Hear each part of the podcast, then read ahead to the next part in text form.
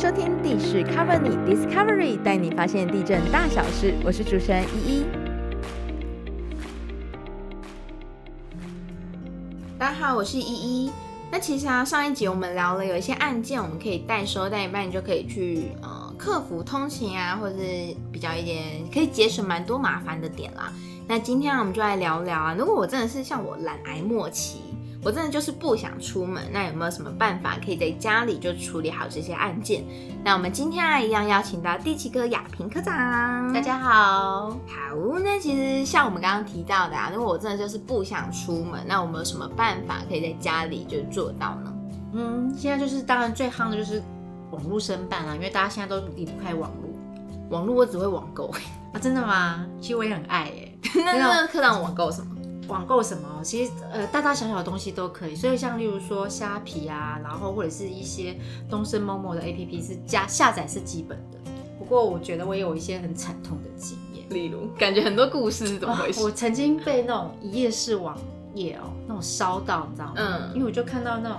粉饼啊，然后有很多明星推荐，那效果超好。对他们都会写说什么多少人现身说法，好评不断，什么什么那种。对，没错。然后我就看，哎，价格好像也不会太贵，嗯。然后就就是一一时就手一滑就就刷下去了，嗯。可是你收到东西的时候一看，能完全不一样吗？一排中文的这个简体字在上面，然后厂牌的名称好像也跟它上面不一样。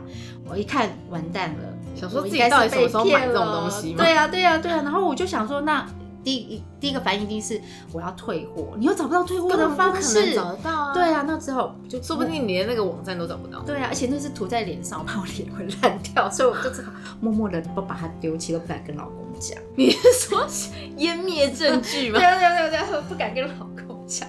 你要让你老公不可以听这集。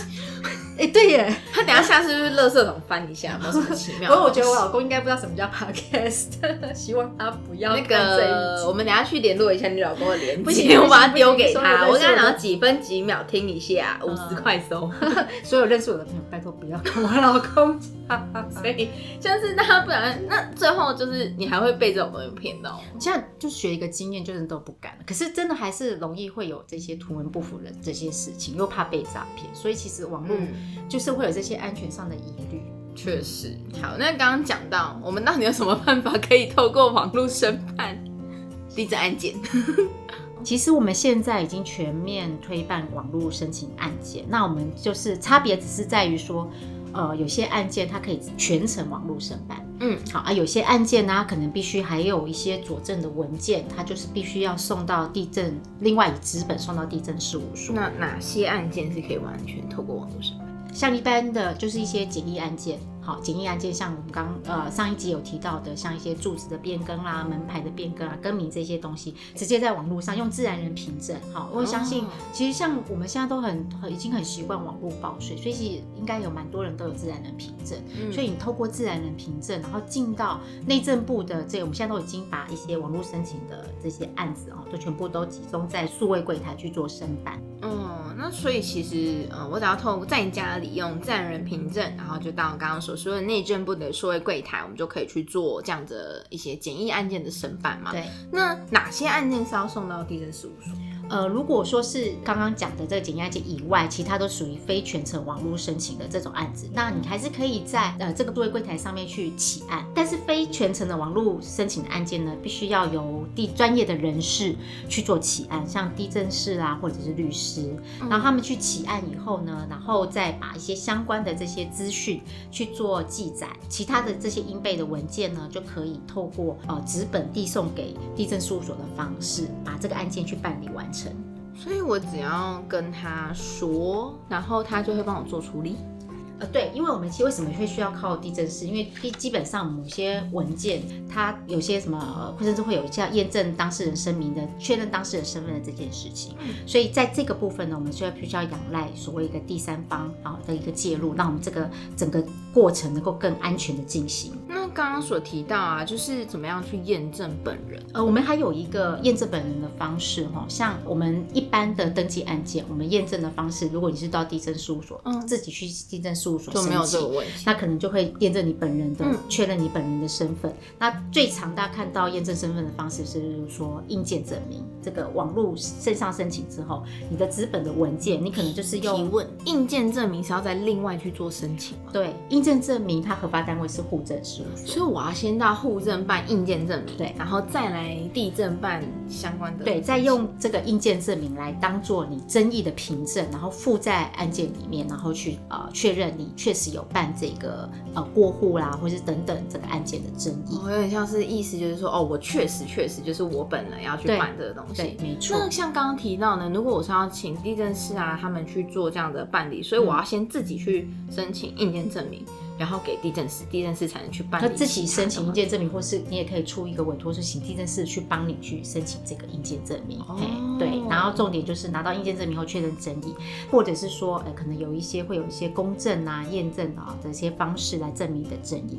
那我们现在因为我们现在都网络化嘛，那我们除了刚刚讲的用纸本的这些文件来确认你争议以外，我们另外还有一种是呃线上声明的方式。什么是线上声明？就我们刚刚讲嘛，就是其实你有自然人凭证以后，嗯就可以一样到这个数位柜台，然后用自然人凭证呢，然后你就可以去呃在上面去记载说，哎，你要办理哪个哪一个标的，然后的这个什么样子的形式，就是说买卖登记，然后你确认你有办这个案件的争议之后，你下来呃整个过程，它最后就会给你一个所谓的验证码，你再把这个验证码提供给地震室，嗯然后后来他在送案件的时候，他只要在案件的申请书上面去把这个验证的号码输上去之后，地震事务所用这个验证码，他就可以去查到，哎，确实你曾经在线上做这、哦做过这个声明。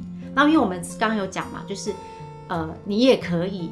呃，如果你去你以后就是线申线上申请的时候，我们现在也可以直接用数位柜台里面，就是用汇入的方式，把你这个线上声明的这样子的一个呃已经做线上声明的这个资讯，再汇入到我们整个线上申请的流程，所以我们搭配线上声明就可以不用付硬件证明。哦，嗯那我其实就只要去，有点像是我去证明说，哎、我本人真的有要去做这件事情，我也有真的去委托他去嗯办这些相关的案件，就不会有一些可能呃，有些人都拿着就说，哎、哎、哎那个谁谁谁说要办，对然后东西突然就不见了，这种概念是吗？嗯哦，所以其实线上声明我就可以不用再跑一趟户政去做对，再。省一个路途。哎、这样是真的蛮方便的，嗯所以其实线上声明这件事情是真的蛮好用的。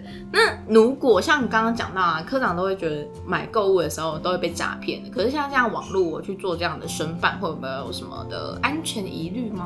其实我们那个线上申请登记哈，我们有运用一个呃蛮新进的概念，叫区块链的一个技术来确是什么？区块。其实大家讲到区块链，好像都会想到的是那个比特币，对不对？对啊，可是比特币其实只是一个加密货币，而且我知道比特币现在其实市值，我前两天还查了一下。啊，它已经超过两万五千美元了耶！两万五千美元，你知道是多少？我我觉得基本上以我们的能力，以前根本以前会觉得那种东西是很怪很虚。嗯对对对，就是像什么未上市股票，你会有很多很大的风险。嗯可是我们就是没有这种嗯，远远见啊，嗯啊，不然我们现在早就是大富翁一个了。现在科长就不会跟我录对啊录 podcast 吗？大家以后好不好 研究一下？对对对，所以其实应该是说，大家可能想到区块链，大家一第一印象应该就是比特币。嗯不过它只是运用区块链技术的一个加密货币。但实际上，我们不动产登记要怎么样运用这个哦、就是比这个这个区块链的一个方式。嗯其实我们一开始在想说要用这个技术的时候，我们自己也去看了一下，去了解了一下，好像区块链都会讲到一个叫去中心化，它就会变成是一个分散式的账本。就是你如果说你今天你的账本就一本，你改了被篡改了，你可能就是很容易被篡改。那如果说你今天是在不同的环节有都有好几本账本，你要改，你可能每一本都要去改，你才有办法篡改成功。嗯所以其实它如果在运动土地登记上面来讲的话，它的一个呃很重要的概念就是说，它就是把不动产产权登记有很多很多的时间点，它就是会产生资料。那你在每一个时间点产生的资料，你都去做一个加密上链的一个动作，嗯然后再结合的一些我们啊会用到的一些智能合约啦这些等等，那我们就会把这个交易安全可以做一个呃相当程度的确保。因为毕竟是线上，很多人应该都会担心说。会不会有安全上的疑虑？那其实像这样，刚刚科长所说的，就是我们这样透过加密的方式，其实对于我们的资料是蛮有保障，大家也不用特别的担心。对，不要到时候发生我那个悲剧被诈骗哦。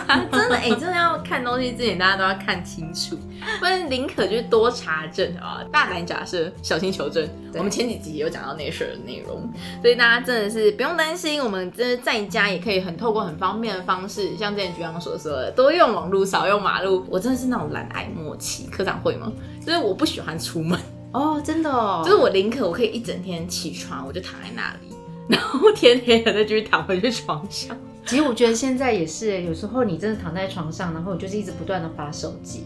然后时间就过得很快，先到了起来吃饭，对啊，再躺回去，躺回去之后再哎呃，我天黑了再回去睡觉，对啊，不然就是看着那个老公小孩在也在划手机，是 说小网吧，然后就看着这个我们的大人就是边划手机边骂，不要再划手机了，然后自己手很忙，对对对对，所以其实我们这样之后，我们就算躺在沙发上，大家说哎不要再划手机，不是要去办理什么案件吗？我早就透过手机申办好了，是不是？没错，然后之后可以多用这样的方式，我们可以解决蛮多的麻烦，也不用特地可能。